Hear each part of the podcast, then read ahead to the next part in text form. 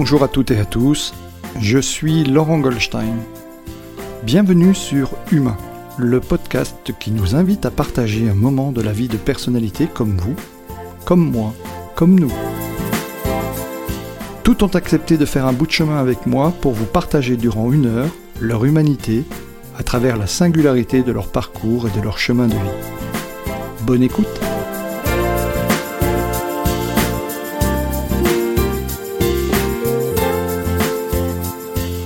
Mon invité du jour est Christophe Le Suisse, directeur général du Tricentenaire et aussi administrateur du Tricentenaire. Bonjour Christophe. Bonjour. Merci de m'accueillir dans vos locaux euh, que je découvre. Alors on y viendra sans doute tout à l'heure parce qu'on parlera du bar à chocolat qui est juste derrière parce que ça n'a pas manqué de m'intriguer. Euh, merci en tous les cas. Euh, mais avant de commencer, pour nos auditeurs qui ne te connaîtraient pas, est-ce que tu peux te présenter d'abord et puis présenter naturellement le tricentenaire? Voilà, donc moi je m'appelle Christophe Le Suisse, je suis d'origine belge, entre-temps j'ai pris aussi la nationalité luxembourgeoise. Donc je fais déjà un peu une petite partie de l'Europe. Et euh, j'ai eu euh, la chance euh, de pouvoir être à un moment donné amené à croiser le chemin du tricentenaire. Il y a dans, dans 10 jours, ça fera 26 ans. Et d'être accueilli par un conseil d'administration dont le président m'a dit ton principal défaut c'est ton âge et ça va se corriger avec les années. Donc 26 ans plus tard, je ne sais pas si c'est corrigé, mais là, oui en tout cas. oui, on progresse naturellement. Euh, naturellement, le, changement est permanent et si on ne fait rien, on change quand même, ne serait-ce qu'avec l'âge. Quoi. Euh, tu aimes être définir comme un entrepreneur social? Tout à fait, parce que je pense que la notion n'est pas souvent euh, utilisée pour les, travailleurs sociaux, mais on peut tout à fait avoir une vraie valeur ajoutée pour la société en, en créant, en étant créateur de valeur, euh, mais euh, sans avoir euh, l'aspect. alors l'aspect de rentabilité bien sûr, mais l'aspect lucratif n'est pas là puisque tout ce qu'on peut dégager comme profit va être réinvesti dans, le, projet social. Quoi. Alors, est-ce qu'on peut parler un peu du tricentenaire, puisque voilà, donc que nos que nos auditeurs puissent découvrir le tricentenaire pour ceux qui ne le connaîtraient pas? Alors le tricentenaire est une, euh, en France on dit une, association en 1901, donc c'est une ASBL ici à Luxembourg, association sans but lucratif, qui a été créée en 78 par euh, euh, des parents d'enfants en situation de handicap, des membres de l'Église luxembourgeoise et des, et des, notables, on va dire, pour dès le départ soulager des familles qui avaient en leur sein une personne en situation de handicap, un enfant, et offrir des, des, des lits de répit, de l'accueil temporaire. Aujourd'hui, euh, plus de 40 ans euh, plus tard, nous sommes euh, dans l'accompagnement d'à peu près 400 personnes, avec 350 collaborateurs, des bénévoles, et dans divers services de l'hébergement, de l'accueil de jour, une agence de voyage spécialisée. on, y est Nous sommes dans les locaux d'ailleurs. L'agence de voyage, oui. Du 3-2-1 vacances. Euh, et puis. Euh, là, ce sont des vacances spécifiques pour les, euh, pour les personnes handicapées, c'est ça? Voilà, ce sont des vacances qui sont organisées avec des professionnels du tricentenaire et des bénévoles pour accompagner des personnes en situation de handicap ou à mobilité réduite. D'accord. Voilà. On s'est rendu compte, plusieurs familles nous disaient, oui, on nous renseigne un hôtel qui est accessible, mais il n'y a plus rien autour de l'hôtel qui est accessible. Donc nous avons fait toutes des recherches sur euh, les différentes possibilités de, de, voyage, euh, non seulement adaptées, mais accompagnées. Ah, c'est chouette. Ah, Nous totalisons pratiquement 3000 heures de bénévolat euh, par an, ce qui est, bon, évidemment, 2020-2021 sont un peu particuliers puisque tout a été freiné dans le voyage avec le Covid, mais c'est une, c'est un peu plus de 10 ans maintenant et c'est une, une, vraie réussite. Oui. oui, alors parce que la particularité du tricentenaire, c'est qu'il y a des, des salariés, voilà, on en parlait il y a un instant. Euh, et, il, a, il a eu une forte croissance d'ailleurs, hein, cette ASBL a une forte croissance, et des bénévoles. Oui. Donc nous avons une trentaine de bénévoles qui euh, s'engagent. Euh, alors ça peut être deux heures par semaine pour venir faire de la lecture avec les personnes, ou ça peut être d'accompagner plusieurs séjours à l'étranger de 3-4 jours avec un groupe de 5 personnes. Hmm, d'accord, d'accord. Et euh, donc le, le tricentenaire, c'est pas uniquement de l'hébergement. Il y a, tu, tu, le disais tout à l'heure, il, il, y a de la formation, euh, euh, mais il y a des ateliers adaptés, c'est ça? Tout à fait, oui. Donc depuis 2008, nous avons aussi une société coopérative. Et une imprimerie, je crois. Voilà, une imprimerie, une chocolaterie qui est bien connue au pays, un atelier thé, un atelier bière, euh, un atelier euh, épices, l'imprimerie bien sûr que tu as cité. Et donc nous employons là à peu près euh, aujourd'hui 53 personnes donc qui sont salariées en situation de handicap avec une douzaine d'encadrants. D'accord. Alors comment t'es es arrivé ton tu, tu comment t'en es arrivé à devenir directeur général et administrateur de cette belle institution? Bah, Parce que c'est le parcours de l'homme qui nous intéresse. Voilà, bien sûr. Non, mais c'est une rencontre. J'ai eu, euh, comme je disais euh, d'entrée de jeu, la, chance d'être accueilli. Euh, moi, j'avais traversé deux fois Luxembourg pour pour aller en vacances. je savais juste dire moyenne. comme nous tous. voilà. Et j'ai été j'ai été accueilli par un par un conseil d'administration. À l'époque, nous étions, je crois que j'étais le 14e salarié de l'association.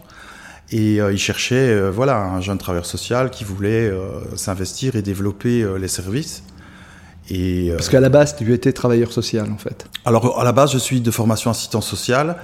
Et puis, voyant le développement de, de la SBL en 2000-2001, euh, j'ai repris un master en gestion des ressources humaines à l'IAE de Nancy. Oui, oui, oui. Parce que je me disais que, voilà, je, je, me disais qu'il fallait non seulement m'ouvrir l'esprit, mais aussi avoir des bases un peu plus euh, solides en, gestion, en développement, en innovation. Euh, et, par la suite, je l'ai complété par deux diplômes en, coaching, qui est un, sujet que tu connais bien, euh, à l'ICHEC à Bruxelles, donc la Haute École Commerciale de Bruxelles, et puis à, l'Institut de Coaching de Genève, parce que dès le départ, je me suis dit que euh, je n'arriverai à rien en termes d'amélioration de la qualité de vie des personnes en situation de handicap si euh, je n'arrivais pas à ce que les conditions de vie au travail de mes collaborateurs soient optimales. Alors il y, a, quelque chose de remarquable, tu vas pouvoir nous en parler, parce que quel parcours, hein, bien sûr, c'est aussi la singularité et l'intérêt finalement de ton parcours. Je remercie encore Raphaël Cardon qui nous a mis en contact. Euh, euh, parce qu'en 2012, tu as été nominé pour être manager de l'année. Oui, ça c'est... Euh, ah ouais Oui, oui, oui. Alors comment on en arrive là? Parce que c'est... Alors, on, on, en arrive là parce qu'à un moment. Et j'ai entendu plein de compliments te concernant. Donc, c'est très gentil. Et je remercie aussi Raphaël. Meilleur manager du monde. Euh, c'est vraiment quelqu'un qu'il faut rencontrer. Euh, et effectivement, j'ai lu manager de l'année. Euh, tu interviens toi-même d'ailleurs. Tu transmets beaucoup maintenant. Alors comment on en arrive à, ce type de distinction qui est quand même superbe? Ben, Je pense par passion d'abord, et puis après par, par, par beaucoup de travail, évidemment. Hein. Et puis peut-être en attendant pas qu'il y ait un retour des choses, mais en étant tout naturellement euh, euh, un liant, c'est-à-dire quelqu'un qui crée du lien. Euh, c'est probablement ce qui m'est reconnu dans, notre secteur ici le, plus, c'est d'avoir ce réflexe, de toujours avoir un coup d'avance en se disant, mais tiens, ça, ça pourrait aussi intéresser celui-là. Ou quand vous êtes dans une relation win-win, vous êtes toujours gagnant. Mm-hmm. Alors j'ai aujourd'hui à 48 ans, j'ai un autre recul par rapport à ça. J'ai souvent été ou régulièrement euh, déçu. Aujourd'hui, j'attends vraiment plus rien en retour, donc je continue à faire les choses et en me disant, mais voilà, euh, euh, la, balle, elle revient, l'ascenseur, il va remonter systématiquement dans, dans, ce que je mets en place.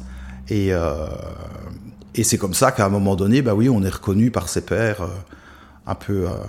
Le, principe des, des nominations là, on n'est même pas au courant qu'on est nominé, hein, donc c'est d'autant plus, on, ne postule pas quoi. Ah ouais, c'est d'autant Comme j'ai pris j'ai pris maintenant, je suis dans la troisième année de présidence d'un club APM, un APM où on est, euh, on n'est pas candidat. Gibraltar Nord, Gibraltar, du, Nord, du Nord. Ça, m'intéresse d'ailleurs. L'appellation n'a pas manqué de m'interpeller, mais il y a sans doute une explication. Mais c'est parce que le cœur de Luxembourg était appelé le, Gibraltar du Nord. Euh, donc les, fondateurs du, club euh, APM. ont pensé à ce. Ah, d'accord, Gibraltar Nord.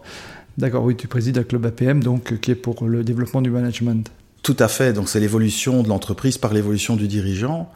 Et, euh, j'ai eu la chance par là à nouveau d'avoir tout à fait euh, des contacts avec euh, le monde hors social et des soins, jusqu'à rencontrer plusieurs fois le conseil d'administration à Paris, d'avoir des discussions vraiment d'un tout autre ordre. Et curieusement, ça n'a posé aucun problème quand on m'a demandé d'entrer dans ce club. Euh, il y a une question de veto et tout. Ça n'a pas posé de problème aux membres de, de se dire bah tiens oui on va aussi accueillir quelqu'un qui est issu du, du, du, domaine non lucratif et puis même au bout de je suis dans ma, ma, ma 13e année d'APM et donc ça fait trois ans que mes Eh pères m'ont élu président président donc c'était une une belle reconnaissance personnelle, même si ça demande un engagement quand même euh, important aussi après. Alors, euh, tu vas me penser euh, un petit peu têtu, je reviens quand même. euh, Qu'est-ce qui fait ta, ta, marque de fabrique Tu dis que tu n'étais pas informé sur la nomination en tant que manager de l'année, que tu as été reconnu par tes pairs puisque tu as été accepté dans ce club APM assez fermé quand même, il faut le dire. Et puis, et, puis maintenant, tu en es président. C'est quoi la touche Christophe le Suisse? Ça va paraître un peu bateau, mais c'est Mais euh, c'est- ne pas se prendre au sérieux et faire les choses sérieusement. Ouais, C'est avoir, euh, avoir, euh, Être sérieux sans se prendre au sérieux. Voilà, avoir ce côté humour belge qui est parfois même décapant, mais tout en étant conscient du contexte dans lequel, dans lequel je me trouve. Et après, il y a ce côté, oui, je, je, je bosse beaucoup et je mets euh, tout ce que je peux avec beaucoup de bienveillance dans, dans les projets euh, que je mène ou auxquels je contribue. Comment ça se passe alors le, Est-ce qu'il y a quelque chose de particulier dans ton management euh, qui, qui fait que tu es reconnu comme un manager alors on va dire dans, dans- le jargon, on dirait un manager coach ou, ou quelque chose qui, où, finalement l'humain compte beaucoup pour toi? Comment est-ce que tu arrives à mettre ça en place et comment est-ce que c'est compatible avec euh, euh, l'environnement dans lequel on est, qui est souvent assez contraint, avec beaucoup d'exigences et encore, j'ai presque envie de dire, encore plus dans le milieu médico-social? Oui, ce sont des, vraies convictions. Depuis tout petit, euh, mes parents le diraient, je suis allergique à l'injustice. Euh, depuis euh, jeune euh, étudiant, j'ai mis en place le premier conseil participatif de l'école sociale. j'ai été président de mouvement de jeunesse, etc. Je crois qu'il y a cette particularité chez moi qu'on a ou qu'on n'a pas. Donc après, voilà. Euh, et puis, euh, il y a cette... euh, bah, pour, pour, pour prendre une autre citation, on l'attribue à, à Mandela, mais je ne sais pas si c'est si c'est vraiment le cas, c'est tout ce qui est fait pour nous, sans nous et contre nous. Et ça, c'est quelque chose qui a pris avec les années énormément de, de, de valeur pour moi, c'est-à-dire que qui mieux que la personne en situation de handicap qu'on héberge, qu'on accueille en journée, que on, a euh, engagé au travail, euh, c'est ce qui est bon pour elle.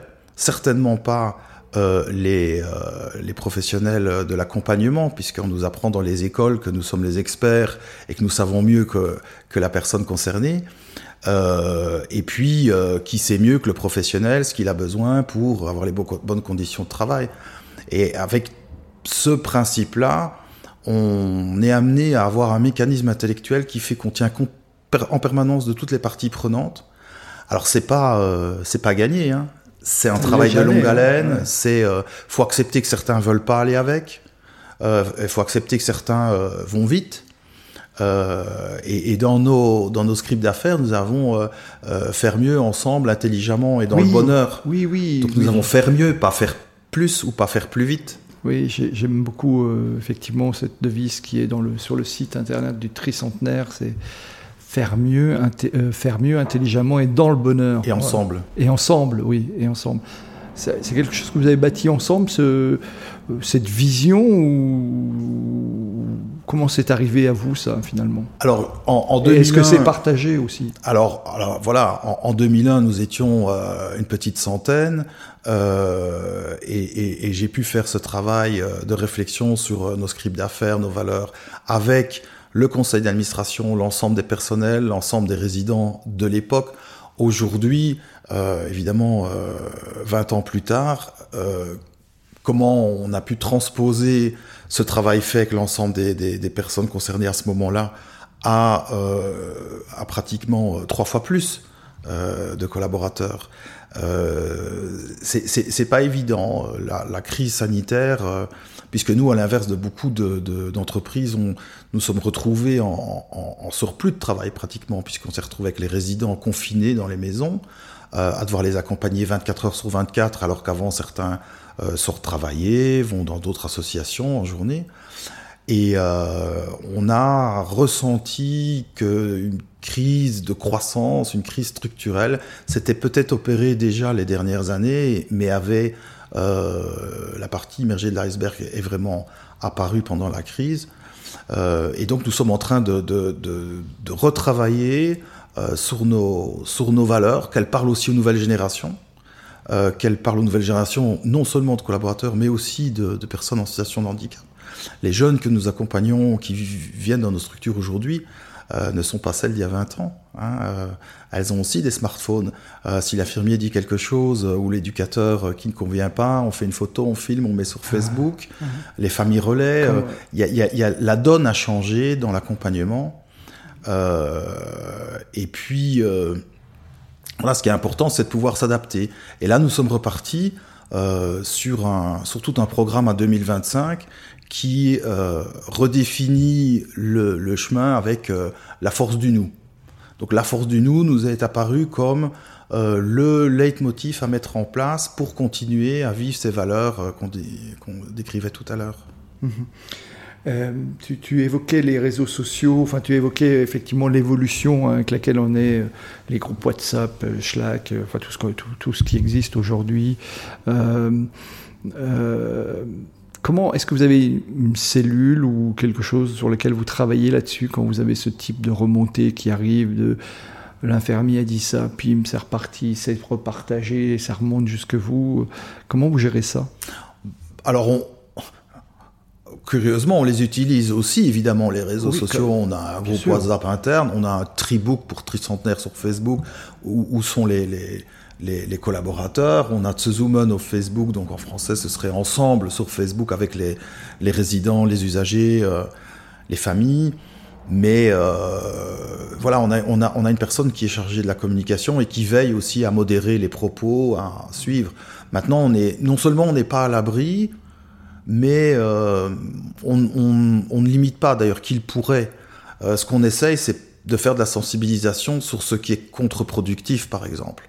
Euh, si vous avez à un moment donné des parents qui se plaignent qu'un nouveau bâtiment ne, se construit pas assez vite ou bah, ça agace plutôt les politiques au lieu de nous soutenir à construire quoi. Donc il y a parfois des choses comme ça où il faut pédagogiquement expliquer que ça peut ne pas servir la cause. D'accord. Mais est-ce qu'il y a vous vous en saisissez, c'est-à-dire vous travaillez ça en équipe, comment ça fonctionne, le mode de fonctionnement au quotidien, j'ai envie de dire vous avez vous l'équipe est, importante autour de toi Comment ça fonctionne? J'ai le sentiment qu'il y a beaucoup de choses qui se font collectivement, mais... Oui, oui, oui. On essaye au, maximum d'impliquer chaque fois les personnes concernées. Maintenant, l'équipe des, des, services support euh, euh, ou, ou, du siège, c'est euh, une vingtaine de personnes. Mais là, on va retrouver une équipe de comptables, une équipe RH euh, pour la formation, la paye, etc euh, euh, un service qualité innovation, une chargée de projet, et, ces personnes-là créent le, lien aussi entre les différents dans les projets entre les différentes personnes. Un poste évidemment aussi très important, c'est notre délégué à l'expression des usagers. Donc c'est un, une fonction qui, qui a été créée il y a, a 4-5 ans parce qu'on s'est rendu compte que c'était pas suffisant de décréter que les personnes avaient euh, le, droit de s'exprimer, mais que pour être sur un pied d'égalité, il fallait alors les aider à s'exprimer, puisque certains sont en voie de non-communication, ou n'ont tout simplement pas la parole, ou ne savent pas lire et écrire. Et il y a tout un accompagnement qui est fait euh, aussi à partir de langage facile à, lire et à comprendre, euh, qui, euh, dont, la plupart des gens dans la société ne se rendent pas compte, mais c'est une évidence après que c'est un, plus incroyable pour donner, réhabiliter la parole aux personnes qui, euh, euh, qui, y ont droit. Mmh. Ça fait 20 ans maintenant que parallèlement à ça, tu, fais de la formation toi-même, en fait, tu accompagnes, tu t'es formé au coaching. Euh, bon, alors tu le fais pas à temps plein, mais tu le fais de manière occasionnelle. Euh, sur quoi portent tes formations Toujours sur le management, le, le métier de dirigeant? Oui, alors c'est vraiment, plus que de la formation, c'est du partage d'expérience. Euh, après, évidemment, j'ai des outils euh, j'ai un module sur la propre entreprise performante, donc ce, ce concept franco-québécois qui part de l'acceptation que chacun a, ait une propre entreprise performante dans un système. Euh, et j'ai eu la chance de pouvoir former les cadres en interne avec Marielle Bréas, qui est non seulement ingénieure en, système, mais euh, qui est euh, elle-même non-voyante. Donc il y avait une dimension supplémentaire évidemment pour nous d'avoir une formatrice qui était concernée par une situation de handicap. Euh, et puis, euh, bon, j'ai mis évidemment beaucoup d'outils de, RH en place euh, qui sont reconnus aujourd'hui et qui ont été, qui sont utilisés dans, dans, dans, plusieurs autres associations, voire d'ailleurs aussi des entreprises lucratives. Donc, l'entretien annuel d'évolution euh, des entretiens de sortie, euh, des, des, des, des, process de recrutement un peu vus différemment, etc. Donc c'était un, c'est un, un, dada et le fait de pouvoir le, le partager euh, au Luxembourg, mais aussi en France ou en Belgique, c'est vraiment, euh, euh, ça fait partie de ce que j'estime devoir rendre et puis euh, et puis de, de ma passion. C'est en fait ton côté de transmission est devenu une passion en fait. J'ai appris ça, j'ai expérimenté ça, j'ai découvert ça. Je suis dans le partage d'outils et comme tu le disais, dans le win-win, ben, je suis toujours gagnant et ça veut dire aussi que en retour, tu dois sans doute te nourrir aussi des retours des autres. Mais c'est énorme quand vous donnez euh, cours euh, ou quand vous partagez des expériences avec une classe de, de, de de 25 euh, directeurs ou futurs directeurs en, dernière année CAFDES, ben vous ressortez vraiment avec euh, euh, énormément de, de, retours parce qu'ils sont, sont intéressés, mais en même temps ils, ils sont critiques, puis ils posent des questions qui, qui interpellent. Et puis eux viennent aussi évidemment avec leur le retour d'expérience. Mmh. Alors, juste pour préciser, le CAFDES, hein, c'est une, une, certification professionnelle pour accéder au métier de directeur Alors, dans les fonction de directeur d'établissement médico-social. Ouais, c'est ça. C'est important pour ceux qui ne oui, connaissent pas pardon, le, oui. médico-social. Euh, oui, est-ce que tu peux revenir sur le concept de propre entreprise performante, performante? Parce que ça, c'est quelque chose que, qui m'intéresse beaucoup. Et j'imagine qu'il intéresse ceux qui nous écoutent, parce que je connais un peu mon auditoire. Oui, donc en, en fait, euh, donc ça, ça, part vraiment du fait que dans tous les systèmes, il y a des couples de clients-fournisseurs et qu'on est à la fois client et à la fois fournisseur et que euh, la gestion de la clarté qui est tellement importante, on parle souvent euh, de, de, de, problèmes de communication et j'aime bien cette notion de gestion de la clarté, que ce soit clair de qui fait quoi, quand, avec qui, pourquoi, etc. Et donc, euh, la, propre entreprise performante dépose un, concept de, de, neuf questions de gestion. Et euh, ce qui m'a très fort intéressé, c'est, j'en parlais donc avec Marielle Brias, on a travaillé sur le, le laboscope. Le laboscope, ça vient du, de labor en latin et scopei en grec, qui est l'observation du travail. C'est une auto-description de fonction qui est évolutive. Et donc c'est la personne dans le système qui fait évoluer ce dont elle a besoin pour bien faire sa mission et comment elle va pouvoir la faire pour servir au mieux les autres. Et euh, donc j'ai pu mettre ça en place euh, à partir de 2001 et aujourd'hui nous travaillons toujours avec euh, avec ces, ces, ces, laboscopes que certains appellent fiches de poste. Ou, mmh. Et, et j'aime bien cette notion que ce soit pas une fiche de poste qui est figée. Qui soit pas la même pour tout le monde ou dans voilà. la même fonction. Donc elle est, elle est évidemment, quand on a une équipe de 15 éducateurs, elle, elle va être la même pour tout le il monde va à avoir, la base. Oui, il va y avoir un tronc commun. Il y a un tronc commun, voilà. Et puis chacun aura euh, des missions, voire euh, aujourd'hui on, on, on, a engagé un, un tournant euh, vers un peu plus d'horizontalité de, de, dans la hiérarchie et, euh, évidemment ça, ça y contribue parce qu'alors on peut avoir euh, sur des thématiques précises ou sur des projets précis une expertise ou mmh. même un, un, rôle de coordination. D'accord. Ça veut dire aussi que le salarié euh, prend une part active dans l'évolution ou la redéfinition du contour de son poste. C'est ça. Dans son, en fait, c'est ça. Il a une partie où il, est, il oui. s'observe. Euh, il a le tronc commun, mais derrière, il va euh, euh, amé, pas aménager, c'est pas le terme, mais enfin, en tous les cas, il va euh, faire évoluer son, son, poste, en fait. C'est tout à fait ça. Il va faire évoluer avec euh, aussi des, des, des notions euh, fondamentales, surtout si on veut des comment on dit des hiérarchies, des, des, oui, décloisonner, dé, on va dire. Décloisonner la, hiérarchie, la hiérarchie. Merci. Euh, c'est important qu'on ait aussi le degré de, de décision, c'est-à-dire qu'est-ce que je décide seul et j'en informe les autres, qu'est-ce que je décide avec mon collègue, qu'est-ce que je décide avec mon N plus 1. Et voilà, ces, notions-là de, de, vraiment euh, autonomiser le, les collaborateurs, elle, elle, est fondamentale. Après, évidemment, moi j'ai un discours de DG hein, sur le terrain. Certainement, c'est pas vécu de la même façon par tout le monde, mais en tout cas, c'est une volonté d'aller vers ça. Et euh, depuis plus de 20 ans, et je pense quand même qu'on en a les fruits euh, et en interne et en externe quand on collabore avec d'autres organisations. D'accord. Alors, deux, deux, deux, questions me viennent euh, qui, sont, euh, euh, qui sont la première, et il y a un domaine où, tu parlais de décloisonnement de la hiérarchie. Dans mon champ d'observation, j'ai vu deux domaines où la hiérarchie est très puissante, et un où ça l'est particulièrement. C'est l'industrie, naturellement, mais maintenant ça tend aussi à évoluer, mais dans le domaine social, j'ai trouvé que la hiérarchie était très cloisonnée. Euh, le travailleur social disant, parlant encore de son chef, faut aller voir le chef. C'est encore des endroits où finalement on ne trouve plus beaucoup ailleurs. Et, on a l'impression même qu'entre le chef de service éducatif et le directeur, il y a encore un monde, un monde d'écart où les et entre le directeur et le DG, tu, en parlais un instant. Et, là, j'ai l'impression que c'est un peu différent chez vous. C'est peut-être le, côté faire ensemble, euh, puisque tu en parlais. Enfin, ta volonté, c'est de décloisonner. Euh, et tu parlais effectivement de euh, ce travail sur l'observation de mon poste de travail.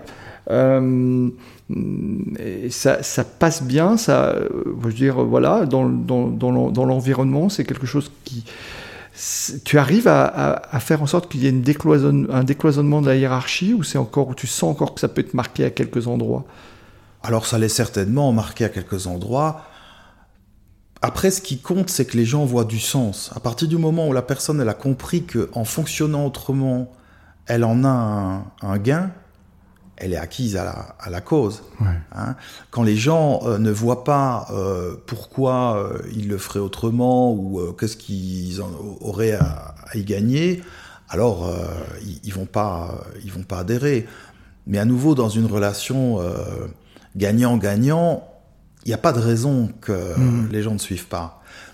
Évidemment, je le répète, hein, c'est euh, ce vers quoi on veut tendre. Je pense qu'on y a été pendant, pendant longtemps. Après, le fait de grandir si vite hmm. euh, a, aussi... Euh, des phases de digestion de la croissance, peut-être. Oui, oui, oui, tout à fait. C'est une crise de croissance à un moment donné qui fait que on, on, peut perdre cette proximité et, donc parfois euh, ne plus avoir euh, euh, la main mise sur comment chacun vit, et ça peut aller très vite parce qu'évidemment, chacun a son, a son passé, a, son, ses expériences, et les gens qui arrivent chez nous ne sont pas nécessairement habitués à ce modèle de management. Donc il y a, il y a à attraper les nouveaux sans oublier les anciens. c'est toute la... Le curseur est, parfois compliqué à mettre. La deuxième question me vient. Tu, tu, as évoqué euh, il y a quelques instants les processus de recrutement. Est-ce qu'il y a un processus de puisque tu l'enseignes aussi euh, euh, dans tes formations et, Est-ce qu'ici vous avez un processus de recrutement particulier?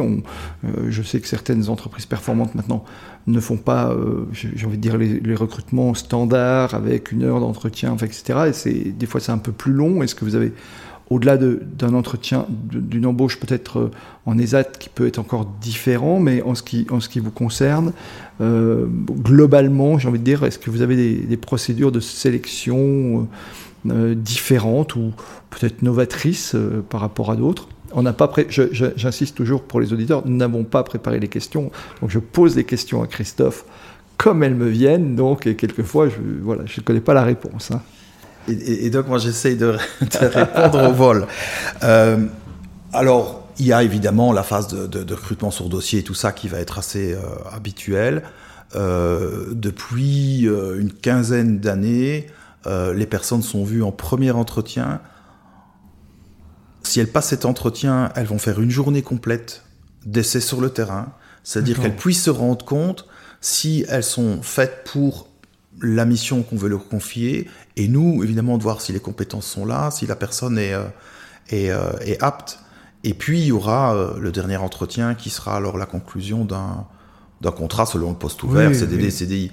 Mais il y a cette particularité. Alors, je dirais deux choses. C'est que pratiquement tous nos process recrutement, évaluation, formation sont aussi en lien justement avec ce laboscope, avec et, donc on a euh, les questions vont être orientées euh, dès le premier entretien pour voir si la personne euh, alors elle peut pas partager les valeurs parce qu'elle fait pas encore partie de la boîte, mais si elle tend vers ces valeurs, si elle est prête à s'engager activement aussi dans, dans, dans la démarche, Hein, beaucoup de gens euh, préfèrent euh, être euh, consommateurs plutôt qu'acteurs. et ça, il faut leur laisser, mais nous avons besoin d'avoir un, certain pourcentage aussi qui tire avec, pas uniquement le management, mais des gens de terrain qui sont des relais et, qui peuvent dire à un moment donné, non, cette manière de le faire, c'est du no-go, on va continuer comme ça. D'accord. Et donc ça commence évidemment au recrutement. Mhm. et puis on a des entretiens d'étonnement, hein, c'est très intéressant de, mhm. au bout de, de, trois mois, six mois, pouvoir demander à la personne, mais tiens, tu es dans tel service, est-ce qu'il y a des choses qui te choquent? Ah ben moi avant je faisais, je faisais comme ça, pourquoi vous n'avez jamais pensé? Parfois ça a déjà été pensé, expérimenté, donc c'est pas une piste, et parfois ça ouvre justement des nouvelles euh, de nouvelles. Euh, et ça donc c'est systématisé pour toute personne, euh, voilà, au bout de six mois on le demande un rapport d'étonnement en fait, hein, c'est ça? Oui, alors évidemment de nouveau, euh, les 18 derniers mois étaient un peu euh, différents parce qu'on était tous sur les genoux. Hein. Mais voilà. D'ailleurs, comment vous l'avez géré cette, cette, cette crise Covid qui nous a tous frappés? Alors parce, que, parce que vous avez deux vous aviez deux problématiques en fait. Vous avez la problématique de l'hébergement, hein, et il y a, vous savez quoi, 100, 100, 120 lits, une centaine de lits, hein, donc il y a l'hébergement qui a fallu où là, bah, de fait, euh, il y a sans doute des personnes qui ont été confinées euh, pour le coup. Et puis, il y a, les ateliers. Euh, on parlait de l'imprimerie, etc., agence de voyage. Comment est-ce que ça a été géré? Comment vous l'avez géré? Et comment vous avez su faire face finalement à cette, à cette situation? Là, justement, on sort d'une analyse SWOT des, des, 18 derniers mois de, gestion de la crise. Et il y a plusieurs vraies interrogations. Le 16 mars 2020, euh, nous avons euh, une, missive du ministère de la Famille pour euh, l'hébergement. Voilà, il faut cloisonner, les gens sont en confinement, comme toute la société d'ailleurs. Et puis du ministère du Travail, les ateliers d'inclusion seront fermés jusqu'à nouvel ordre.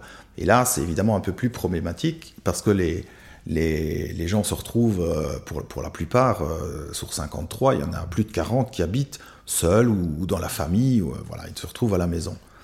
Ceci dit, en activité de jour, c'était pareil. Les familles se sont retrouvées avec leur enfant en situation de handicap du jour au lendemain à la maison. Euh. et puis il y a eu des aides de l'État, des congés spéciaux, des choses comme ça, mais euh, c'était assez compliqué.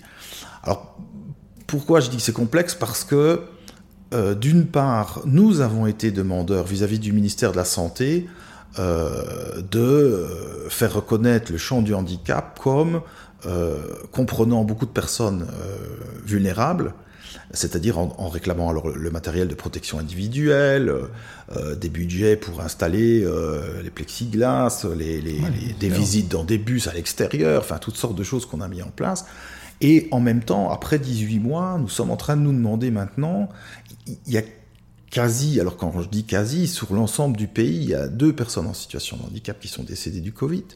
Donc on n'est pas du tout euh, alors que dans le secteur des personnes âgées, la moitié des décès du pays se sont passés en, maison, euh, ce qu'on appelle ici un SIPA, maison de soins, maison de retraite, euh, et comme partout en Europe. Et, j'ai la, chance aussi de faire partie d'un bureau d'ARFI de, Europe, donc c'est l'association de la recherche pour la formation et l'insertion en Europe, et j'ai lancé un, un sorte de, sondage chez mes, mes collègues européens, et il s'avère que c'est la même chose. Il y a eu, il y a eu beaucoup de personnes infectées, mais sans symptômes et surtout sans décès. Ce qui repose la question, fallait-il ou faudrait-il dans une prochaine vague ou une prochaine ou Covid-22, euh, faudrait-il euh, confiner autant qu'on l'a fait euh, des jeunes en situation de handicap? Je vais encore mettre cette nuance de jeunes parce qu'évidemment, la question n'est pas de savoir si on est une personne handicapée euh, vieillissante ou une personne âgée handicapée. C'est à un certain âge, on est plus à risque. Donc là, évidemment.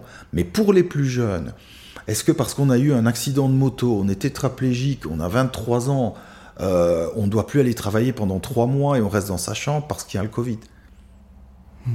Aujourd'hui, on manque de recul. Personnellement, je pense que non. Et donc, on ne ferait plus les choses de la même façon. D'accord. Ça veut dire euh, y aurait sans doute une adaptation où on continue à enfin, voir comment on pouvait travailler parce qu'effectivement, bah, ça a été un peu brutal pour tout le monde, mais je peux imaginer effectivement par rapport à ce que tu décris, que les personnes et, les familles ont dû se retrouver en grande difficulté et qu'il y, a sans doute dû, il y, a, fallu sans doute pour vous gérer euh, cette, euh, la difficulté, j'imagine, les remontées que vous deviez avoir. Bien sûr. Oui quand vous avez euh, des résidents qui, vous disent euh, Mais tu te rends compte, moi, ça fait 15 euh, ans que je suis confiné dans mon corps. Aujourd'hui, je peux même plus participer à, à, me promener dans la rue, à sortir. C'est encore tout à fait autre chose que toi ou moi. Ah ouais, je comprends. Je comprends. Alors, deux choses me. on a un point commun, on en a d'autres, hein, en a d'autres, mais j'en ai, j'en ai trouvé un. C'était membre de la Ligue des optimismes luxembourgeois. Moi, je suis membre de la liste des optimismes français, donc euh, voilà, on a un point commun, c'est sur l'optimisme. Euh, tu te définis comme un, éternel optimiste, en fait. Oui, mais je pense que c'est euh, ce que je disais tout à l'heure, quand on a la passion, quand on vit avec... et, puis comment pas l'être quand on a la chance de côtoyer comme moi des personnes qui finalement, on, on, a l'impression qu'elles ont tout perdu, que le temps s'est arrêté, et puis en fait pas du tout. Et, la force, par exemple, dans nos ateliers, ça a été de, mettre cet accent non pas sur euh, la situation de handicap, mais sur les compétences euh, des, personnes et la qualité des produits qui sont à même de, produire. À la, chocolaterie, nous avons des jeunes qui aujourd'hui non seulement sont autonomes sur, des postes de travail, mais sont même en capacité d'apprentissage pour d'autres qui arrivent dans les ateliers. Ça, c'est extraordinaire. Les, les, les gens... C'est-à-dire qu'ils sont capacités de transmettre leur savoir. Absolument. Leur, leur, leur, leur savoir, leur enthousiasme, leur... Euh, euh on, on, a toujours les congés collectifs au mois d'août. On a plusieurs euh, euh personnes qui n'aiment pas cette période-là parce qu'elles préfèrent venir au travail mhm. que d'être seules à la maison. Et donc, quand tu côtoies ces gens-là, tu peux pas euh, ne pas être optimiste. Ça m'empêche pas de râler. Hein. Je pense que c'est tout à fait, c'est tout à fait autre chose. Euh, après, pour être tout à fait euh, clair, j'ai cotisé euh, comme euh, éternel optimiste auprès de la Ligue luxembourgeoise, mais je suis les, les événements de la Ligue optimiste française parce que ça s'est jamais développé ici au pays. Ah. Il y a eu un ou deux événements, puis plus rien. quoi. Ah bon, c'est un peu dommage, mais et bon, on participe tous à l'optimistan. Ah donc, euh, Voilà. Donc, euh, oui. je renvoie pour, euh, pour nos auditeurs aux épisodes avec Christophe Bichet, Francis Zenz et, naturellement Michel Poulert. voilà. Et, et d'autres grands optimistes vont, vont bientôt arriver à ce micro aussi, donc euh, c'est aussi des bons moments partagés. Alors euh, venons, tu parlais du chocolat, euh, on est derrière moi dans le dos, alors bien sûr c'est une émission audio, mais j'ai dans le dos le bar à chocolat. Qu'est-ce que c'est que ce bar à chocolat alors alors le, bar à chocolat. Il est fermé aujourd'hui. Hein. Oui, il est fermé le lundi. il est, il est, il est ouvert depuis 5 ans. Et c'est finalement la vitrine de nos ateliers qui se trouve alors à, à Bisson, dans un zoning euh, artisanal. Euh, et ici, nous sommes en, plein cœur d'une petite ville qui est dans le, la banlieue de, de, Luxembourg et euh, qui s'appelle Valferdange. Mm. Et donc, ce bar, euh, quand on a eu l'occasion de, de, racheter le bâtiment ici pour le, le, transformer, une partie en habitat adapté, une partie bureau et puis l'agence 321 Vacances dont on parlait, on, on a réalisé qu'on avait une belle surface commerciale. C'est un ancien restaurant et donc, il a été aménagé en, en bar à chocolat. Nous avons aujourd'hui euh, trois serveuses et euh, deux euh, serveuses en situation de handicap, plus le fait que le, les ateliers, le centre de formation qui est adjacent aux ateliers, euh, envoie des, des, des, stagiaires pour du learning by doing, puisque nous avons encore d'autres projets. Et donc ils viennent se mettre en situation euh, de prise de commande, de service. Euh, D'accord, ils viennent apprendre ici leur métier. Alors, euh, c'est quoi la spécialité du bar à chocolat alors? Alors c'est non seulement les, les, Parce qu'il y a le thé aussi, donc j'imagine que vous pouvez boire du thé aussi, vous faites du thé. Oui, donc nous avons deux, deux, deux axes principaux. enfin ou trois, je dirais. Le, premier, c'est le fair trade, donc c'est le respect des travailleurs d'ici et d'ailleurs. Hein, c'est vraiment ancré dans nos valeurs.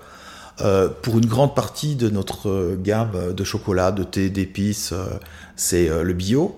Et puis bien sûr le local. Nous travaillons avec d'autres associations. il y a une association avec des, des jeunes en, situation euh, d'handicap intellectuel qui, euh, qui a des serres avec des fraises, etc., ben, nous utilisons leurs produits pour euh, les ganaches des pralines, pour la glace. nous avons aussi des glaces. Ça fait aussi glacier, oui, tout à fait. c'est possible. Et donc c'est vraiment évidemment très chouette d'avoir cette vitrine qui met en avant les produits des ateliers. Et à nouveau, pourquoi pas simplement les ateliers du tricentenaire, mais Chocolat du cœur, c'est une, une boîte à part entière, c'est une société à, à risque euh, limité. Et, On est euh, administrateur délégué d'ailleurs. Hein. Voilà, tout à fait. Euh, bah, le fait d'avoir créé de nouvelles entités m'a amené à avoir l'administration déléguée des différentes entités du groupe, mais ça n'empêche que c'est d'abord pour mettre des personnes en situation de handicap dans du milieu ordinaire, ce qui est très rare à arriver à faire, sauf qu'ici, puisque nous créons le milieu ordinaire, bah, évidemment, ça reste un milieu ordinaire bienveillant. Hmm, c'est top. Et, donc, euh, toute personne euh, peut venir, les personnes qui passent dans la rue ici peuvent s'arrêter quand, quand l'établissement est ouvert, venir euh, passer un moment agréable ici au bar à chocolat. en fait. Tout à fait, oui, oui. C'est un peu le, principe du salon de thé, sauf que nous, on l'a appelé bar à chocolat. c'est très beau, je le dis pour Merci, oui, c'est très, très, sympa. Décoré avec goût, en tout cas. et, ouais, c'est très beau. Euh, tu fais aussi des, formations, enfin, j'aime pas trop le terme, mais tu, tu, tu, tu, fais, des conférences aussi, tu es conférencier, voilà, tu fais beaucoup de choses. Hein. Tu as fait plusieurs, euh, plusieurs publications d'ailleurs sur le handicap et la bienveillance, la bientraitance. La bientraitance, Pardon, je corrige, la bientraitance qui est très importante dans le milieu. Euh, et j'ai vu aussi que tu, tu faisais des, formations ou des cours en développement personnel pour, pour, pour les cadres et les dirigeants. Euh, tu, peux nous en dire un mot rapidement? Mais c'est plus à travers euh, le suivi de formation. Parce que euh, j'ai compris tout ce, que, tout ce que tu fais pour le management, mais le développement personnel, ça reste encore quelque chose de, de, de, complémentaire. Hein. Oui, mais ça reste peut-être un bien grand mot, mais j'ai ou j'accompagne différents dirigeants, et pas que dans l'économie sociale et solidaire, euh, sur des sujets euh, euh, qui sont finalement les miens aussi. Hein. Ça peut être justement faire face à cette crise de croissance ou ou sur poser un, diagnostic de fonctionnement, ou sur repositionner ses cadres, sur des projets de, de, recrutement. je trouve que le fait d'avoir un regard extérieur est toujours un, un plus et, euh, et, voilà, et c'est pour ça que ça m'intéresse. Ça, reste vraiment dans l'échange. Moi, je ne me considère pas comme ayant fait une, une formation de coach. D'abord, il faudrait que je sois moi-même en supervision, etc. Euh, je suis pas dans cette démarche-là. Par contre, j'aime beaucoup cette notion de manager-coach, c'est-à-dire une, une posture de, de, coach dans son management. Hein. Euh, qui est pas toujours facile, mais à nouveau, c'est ne pas penser qu'on a la solution pour l'autre, ne pas penser qu'on est plus compétent, qu'on est meilleur que l'autre. C'est vraiment pas le propos. Ça demande, je trouve personnellement, la première qualité d'un coach, mais qui devrait être la qualité de tous les managers ou des dirigeants, c'est l'humilité. Bien sûr. Hein. Et donc, euh, c'est à partir de là que tu peux être vraiment dans l'écoute. Les affaires reprennent à l'agence de voyage. Voilà, il y a des petites interruptions, euh, c'est les joies euh, non pas du direct, mais de l'enregistrement direct, euh, voilà. Et donc, mais Christophe revient tout de suite, il a fait basculer la ligne. Juste, merci. donc, oui, on, parlait de ça. Tu, as aussi, alors, tu nous parlais tout à l'heure du, du, du, on parlait du bar à chocolat c'est doit être quelque chose qui te passionne, toi, qui est un peu, dont, l'une des passions est la cuisine, parce que j'ai découvert que tu avais deux passions, la lecture et la cuisine. Oui, bien sûr. Hein, on, dit 9 personnes sur 10, 10 euh, aiment le chocolat et, et, la dixième ment. Donc euh, le chocolat passionne tout le monde, euh, également les, les, apprentis cuisiniers. Oui, moi je suis fasciné par nos, nos, nos, quatre maîtres chocolatiers, ce, ce savoir-faire. J'ai découvert aussi, puisque depuis maintenant pratiquement 20 ans, nous avons aussi une, cuisine centrale où, nous, avons donc des, des, chefs cuisiniers, des aides cuisinières, une pâtissière, etc. mais j'ai découvert que chaque métier est très très pointu.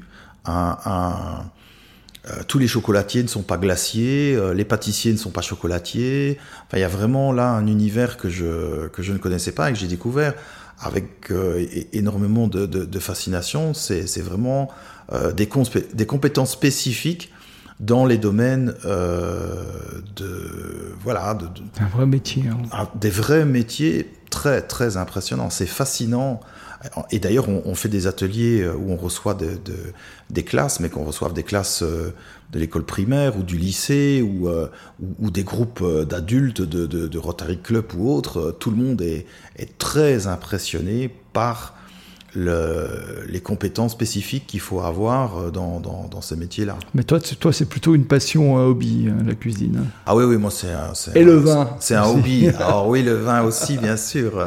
Ça va avec. D'ailleurs, je suis impatient qu'on puisse reprendre euh, les dégustations euh, vin, chocolat, whisky, chocolat. D'accord. Euh, revenons au développement personnel.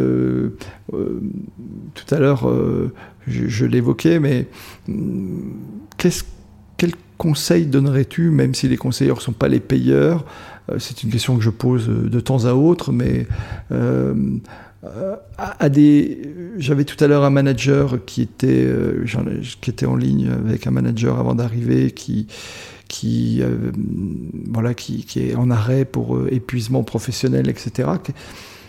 quels seraient tes conseils, toi, ceux, en tous les cas, que tu retransmets, puisque tu parles beaucoup de partage d'expérience avec l'humilité qui, je te rejoins sur cette qualité essentielle moi, je, dis toujours que c'est la deuxième, la première restant le discernement, c'est-à-dire voir clair en soi aussi, en soi-même, et voir clair dans l'autre. Mais ça, c'est chacun son approche, mais je suis absolument d'accord avec toi sur l'humilité. Quel est, quel, est, euh, quel conseil toi donnerais-tu à quelqu'un qui, et tu dois sans doute en côtoyer, hein, euh, dans tous les cercles que tu, que tu accompagnes, qui, qui, ont, qui, qui, vivent des difficultés professionnelles, de stress, je parle beaucoup aux managers, on en a beaucoup sur la place, Comment est-ce que tu, est-ce que, enfin, comment tu les accompagnes et quels conseils tu peux leur donner sur bien gérer les situations de crise? Avec ton regard, naturellement. Oui, moi je, moi, je n'ai pas eu l'occasion d'accompagner, je ne sais pas si je me sentirais compétent d'accompagner quelqu'un qui est en burn-out, par exemple.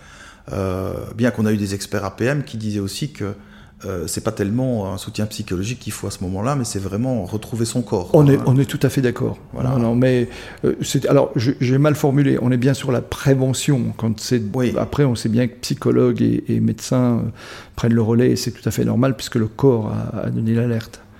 Faut voir d'où vient d'où vient l'usure professionnelle. après, je pense vraiment que de, de, de pouvoir se recentrer euh, sur soi, sur les autres, c'est-à-dire de vraiment être à l'écoute de son équipe s'il s'agit de problèmes d'équipe. Euh, ça peut être des problèmes. Euh, moi, j'ai des collègues pour le moment qui ont énormément souffert des récentes inondations, qui se sont retrouvés avec toutes les archives de la boîte complètement noyées. Enfin, des, choses auxquelles la, crise sanitaire en est une, mais on va se préparer à des crises climatiques. Hein. et il est temps de, qu'on puisse réagir et, et, faire autrement. Et faire autrement, c'est aussi se préparer à, tout, ce, tout ce stress. Euh, je pense que de, moi, ce qui m'a permis, par exemple, de, traverser euh, plus sereinement que je ne l'aurais peut-être pensé la, presque deux ans là, de crise sanitaire, euh, c'est le, fait d'avoir pu suivre au jour le jour comment les résidents vivaient les choses, comment les collaborateurs les vivaient. Et c'est dans cet échange-là que quelque part, euh, peut-être on, se dit, mais ça prend du temps, euh, c'est ça qui use. Non, je crois pas que c'est ça qui use. Ça, ça régénère. Oui, parce qu'on reçoit de l'énergie en retour de l'eau. ce qui use, c'est de, Il y a aussi une phrase qui dit euh, le mal qui n'est pas arrivé, enfin le malheur qui n'est pas arrivé, quel mal tu nous as fait? Et, et parfois, on se met dans des situations soi-même qui n'ont même rien à voir avec le, ce qui se passe sur le terrain ou chez ses équipes. Ou, voilà. Et, encore une, autre phrase auquel moi je pense souvent, c'est que le, cri est souvent supérieur à la douleur. C'est que en tant que manager ou en tant que, membre de la direction, on est un peu des, réceptacles à tout ce qui ne va pas, presque des poubelles, si j'oserais dire, de tout ce qui ne marche pas. Et, il ne faut pas euh, prendre ça comme, euh, d'abord, comme quelque chose de personnel, mais aussi comme, comme une catastrophe. Ça fait partie, il faut en être conscient, et donc ça, nous ça, n'est pas énergivore. Ça nous permet quand même de, de pouvoir continuer à, mhm. à fonctionner. C'est-à-dire en fait de pas... Euh, de dissocier la fonction de la personne. Je ne suis pas, euh, même si je fais mon fonction. Ouais, je ne suis pas ma fonction. On est bien d'accord. Et, quand je suis ici, je suis en mission. Euh, et donc euh, la personne qui pourrait me remonter et, on le sait aujourd'hui, les gens sont quelquefois beaucoup plus attentifs à la forme qu'au fond. Et donc, euh, effectivement, tu parlais tout à l'heure du petit détail qui va pas, ou euh, euh, je sais pas moi, le, le, poste de travail mal positionné, ou que sais-je encore, ou le voyage qui était pas, il faisait pas beau, et donc les gens sont pas contents. Mais on n'y peut rien. On n'y peut rien, et donc c'est d'être en capacité à bien dissocier le mécontentement qui s'adresse à la fonction et moi en tant qu'individu qui suis naturellement différent, même si j'habite la fonction, c'est clair. Oui. Quelqu'un peut vous dire euh, aujourd'hui la soupe était euh, dégueulasse. Non. La soupe était bonne, mais il n'aime pas les brocolis, donc la soupe n'était pas bonne pour lui. C'est ça, c'est juste une perception des choses, en fait. Euh, bien sûr. C'est quels sont les projets à venir, ou les tiens en particulier euh, Quels sont tes projets? Euh, Le tricentenaire a beaucoup progressé, tu, le disais tout à l'heure, vous faites plus de 25 millions d'euros de chiffre d'affaires, pour une ASBL, euh, c'est très important, beaucoup de salariés. C'est quoi les projets? Alors, les tiens et ceux du tricentenaire voilà. Je les dissocie. Oui, alors les, miens, bien qu'ils soient évidemment liés au tricentenaire, c'est ce qu'on s'est fixé là en, juillet, c'est-à-dire à, l'horizon 2025. Euh, la coproduction, euh, donc c'est-à-dire vraiment euh, que les projets soient co-construits, co-évalués avec toutes les parties prenantes, ce soit devenu une, une, réalité pour tous, donc ce soit plus un, un, objectif, mais que ce soit devenu une, une évidence. Il y a Berkan qui dit tous les projets passent par une phase où c'est n'importe quoi, c'est dangereux, et après c'était une évidence. Et euh, je, pense vraiment, euh, enfin, j'ai pas encore trouvé de contre-exemple. Donc euh, voilà, et je pense que c'est, en tout cas, ça c'est mon souhait. Je pense que j'aurais réussi une étape importante personnelle et de ma, de ma carrière professionnelle si c'est comme ça en 2025. Après, les projets du tricentenaire, c'est le 4 octobre, on va poser la première pierre d'un nouveau service d'hébergement. Donc, c'est un investissement de d'un peu plus de 20 millions d'euros. Il y aura 40 euh, chambres individuelles en 5 groupes de, de, vie, 20 euh, places pour des, des, enfants et des jeunes euh, en situation de polyhandicap pour de l'accueil de jour. et puis, nous avons un projet de, de création d'une microbrasserie, c'est-à-dire qu'il y a une commune qui a... C'est un, projet que j'avais lancé avec le maire de la commune il y a maintenant 15 ans, euh, et, il se fait que le, brave monsieur qui s'occupait du café du village euh, est parti en maison de retraite il y a maintenant 4 ans. Et donc la commune a racheté le, café et nous le, transmet en amphithéose pour 99 ans. Euh, et donc nous allons réhabiliter ce café de village, mais en micro-brasserie. C'est-à-dire que la bière que nous produisons pour le moment, elle est, brassée pardon, dans une brasserie au nord du pays qui, nous a créé une bière pour annoncer notre projet. Mais là, euh, il sera question de vraiment euh, brasser la bière et la servir avec repas et tout. Oui. c'est une sur le même concept euh, que le bar à chocolat qui va se retrouver là en fait. Absolument, ah, C'est formidable. D'où le training au bar à chocolat de futurs Bien sûr, serveurs, et serveuses qui vont travailler ici. pour continuer sur le, le tricentenaire, pardon, j'ai sous les yeux la charte du bénévolat. Comment on devient bénévole au tricentenaire? Parce que voilà, on a naturellement des auditeurs un, peu partout, mais on en a pas mal sur le Grand-Duché aussi. Et euh, comment est-ce qu'on vient bénévole au tricentenaire et, et pourquoi Qu'est-ce qu'on y fait? Tu en as parlé tout, à l'heure un tout petit peu. Des fois, c'est deux heures par semaine ou des choses comme ça. Et, voilà. Et comment comment on devient bénévole au tricentenaire Alors c'est beaucoup le, bouche à oreille. Euh, évidemment, on est, nous sommes présents aussi sur les, sur les réseaux sociaux pour, euh, pour faire euh, de l'appel à bénévolat. Nous sommes aussi membres de l'agence du bénévolat. D'ailleurs, ça a été reporté deux fois avec le Covid, mais nous serons dans les trois premières associations à recevoir le, le mérite du bénévolat, c'est-à-dire vraiment euh, le, fait qu'on a euh, formé euh, une coordinatrice au bénévolat, elle-même avec l'association Info Handicap forme les bénévoles, c'est-à-dire ne devient pas non plus bénévole qui veut, il y a vraiment aussi un entretien de recrutement pour le bénévole, il y a des il y a des, des, des, des attentes auxquelles on, on, tient, comme par exemple si on s'engage à faire euh, à accompagner une, un voyage, euh, une colonie par an, ben voilà, c'est 3-4 jours, c'est fait. Si on s'engage à faire du bénévolat euh, toutes les semaines, une heure, avec une personne en particulier, ça doit être tenu, parce que sinon la personne, elle va en souffrir, évidemment. Il y a énormément d'attachement. Hein, dans la relation, en fait. Dans la relation.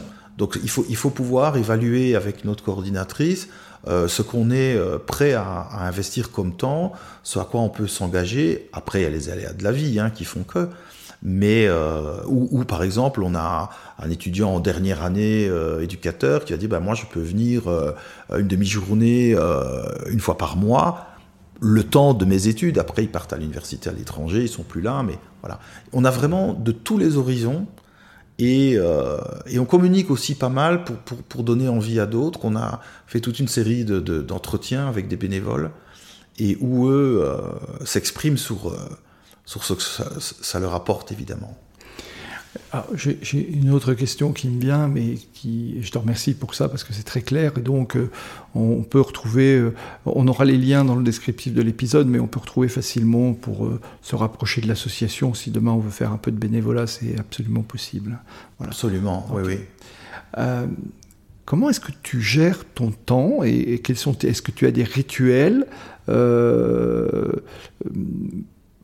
pour gérer un peu toutes les activités qui sont les tiennes. Elles sont nombreuses, hein, je ne les ai pas citées, mais tu as des tas de responsabilités. Euh, euh, voilà, euh, la liste est longue. Comment est-ce que tu fais pour gérer tout ça? Je dors pas beaucoup. Ouais, mais tu dors bien peut-être Je connais des gens qui dorment peu, mais bien. Moi, je, je dirais pas que je dors bien, mais, mais j'ai jamais eu besoin de beaucoup de sommeil, donc évidemment, ça rallonge les journées. Après, ce qui est important, c'est de... Je ne fais non plus rien dans lequel je ne peux pas m'investir à fond. Après, c'est vrai qu'il reste beaucoup d'activités. Euh, tu ne prends pas de responsabilité que tu ne peux pas assumer jusqu'au bout, on est d'accord. Où je, où, je suis. Ou que tu te sens pas, euh, voilà, voilà, disponible. Oui. Euh, parce que je suis sollicité encore pour d'autres choses où, je me dis non, ou alors ce sera ce temps à, à ce moment-là, ou voilà. Mais j'ai j'ai pas de recette, je, fais les choses avec plaisir. Souvent, on me dit, mais tu prends des congés pour donner cours ou pour suivre ou... Euh, oui, parce que ça fait partie de ce qui me, me redonne de l'énergie. J'aime ça, ça. Voilà, c'est. Euh, oui, c'est-à-dire que ce que tu vas faire ou tes enseignements, tu vas les prendre sur tes temps de congés personnels, en fait. Absolument, oui, oui, ça c'est clair. Oui. D'accord. C'est-à-dire que tu prends bien ton métier de DG à, qui t'occupe à 100 et 100 et quelques pourcents sans doute, mais quand tu fais des activités connexes, euh, la formation, l'accompagnement, les conférences, tu le prends sur ton temps de congé. Oui. Je, me suis imposé deux choses. Euh, la première, c'était de prendre euh, ça sur mes, sur mes congés, même si je pense que ça, tous les, tous les gens en poste de direction devraient redonner une partie de leur temps dans la formation et ça devrait faire partie. Mais moi, c'était la, la première chose, c'est que ce soit dans mes congés. Et deux, que ce ne soit pas ce, que, évidemment pour certaines activités je suis rémunéré et euh, ça part euh, dans une association qui, qui s'occupe d'enfants en, Haïti parce que je voulais pas me retrouver dans une situation où je l'aurais fait pour en retirer de l'argent. Sinon c'est la après, c'est la course. Hmm.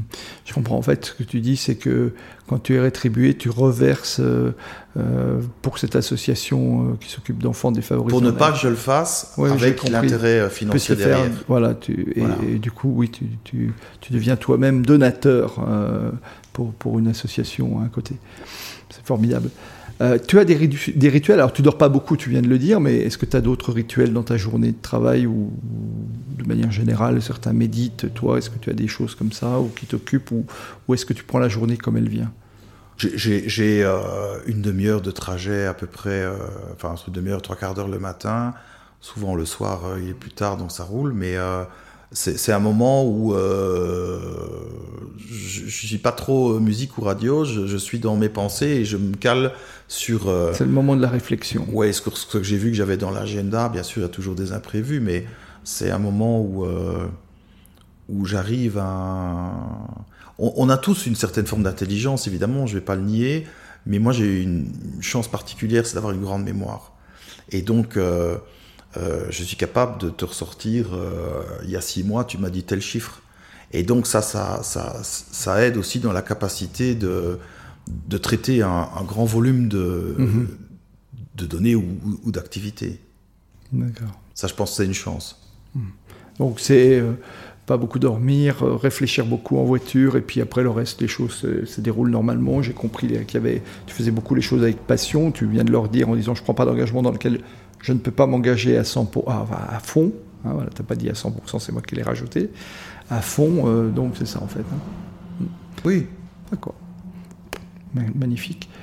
Merci beaucoup, euh, Christophe les questions rituelles de la fin d'épisode. La première, c'est quel livre euh, nous recommanderais-tu euh, s'il n'y en avait qu'un seul euh, Lequel serait-il?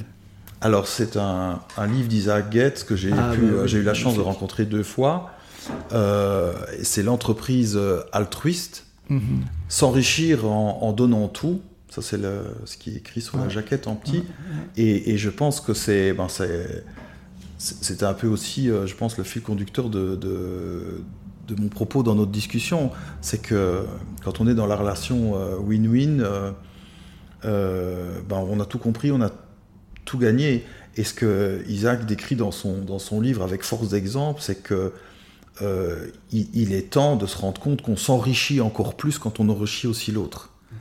Et, et, comme je pense que l'humain ne changera pas par rapport au profit, lui, il a vraiment compris euh, ce qu'il fallait montrer aux, investisseurs, euh, c'est euh, que en investissant dans l'humain de l'autre côté du, projet, hein, parce qu'il y a beaucoup d'exemples aussi qui rejoignent le, le, fair trade, hein, dont nous on est, on, est défenseurs, c'est évidemment que ce sera encore plus enrichissant pour celui qui va dans ce, dans ce sens-là.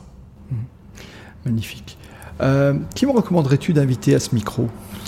Alors j'ai beaucoup réfléchi et je pense que euh, une personne qui est, qui est, dont je suis proche et qui est assez proche du, du tricentenaire, euh, j'ai expliqué pourquoi, c'est euh, Nicole Dochen, qui est la directrice des ressources humaines d'une des belles banques de la place luxembourgeoise, qui est la Banque de Luxembourg. Et alors pourquoi Nicole? Parce que je pense, et je ne connais pas tout ce qu'elle a fait au niveau RH, développement durable et RSE à la Banque de Luxembourg. Par contre, ça fait une quinzaine d'années qu'elle a été euh, partie prenante de l'équipe qui a lancé le programme Ulf Ulfen, qui veut dire en français aider ceux qui aident, euh, et qui part du principe que les, salariés de la Banque de Luxembourg qui sont engagés euh, socialement, caritativement, dans le sport, etc., peuvent, être, peuvent être aidés par la banque, mais alors pas simplement avec un chèque, mais aussi avec du bénévolat de compétences, avec des choses très innovantes. et voilà, et donc moi, j'ai rencontré Nicole dans l'équipe de la Banque de Luxembourg euh, avec d'autres, et ça fait une quinzaine d'années que le jour de la grande fête des familles, euh, il y a une équipe de la banque qui vient comme bénévole euh, nous aider à, organiser, à servir, à, voilà, à permettre qu'il y ait un bon moment pour les résidents. Et c'est évidemment aussi une sorte de bénévolat.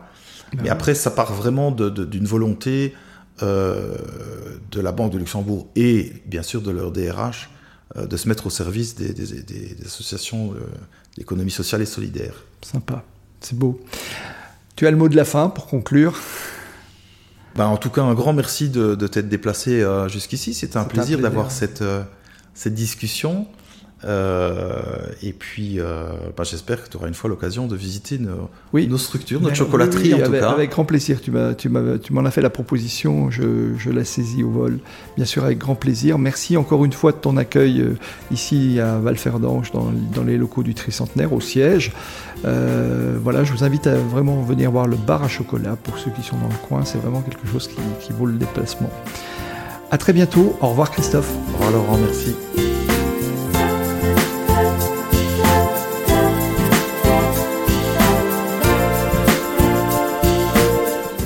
Merci d'avoir écouté cet épisode jusqu'au bout. Si ce podcast vous a plu, n'hésitez pas à en parler autour de vous et à le partager. Pensez aussi à nous soutenir en mettant une note, un commentaire et à vous abonner sur votre plateforme de podcast préférée. Vous trouverez les liens liés à cet épisode dans la description. À la semaine prochaine pour une nouvelle rencontre.